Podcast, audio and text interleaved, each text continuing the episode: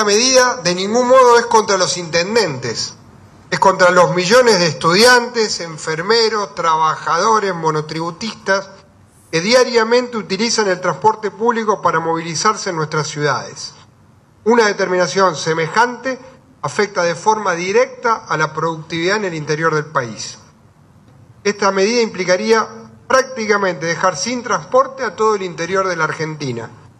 Vale remarcar además que se sostiene la desigualdad con el AMBA, ya que esta eliminación solo está planteada para el interior del país. Si bien un esquema posible es el subsidio directo a los pasajeros y no a las empresas, esto tiene que ser estudiado en profundidad para establecer el universo de quién es sujeto pasible de recibir dicho subsidio. Hacerlo de manera improvisada puede implicar el cierre del transporte público a millones de argentinos.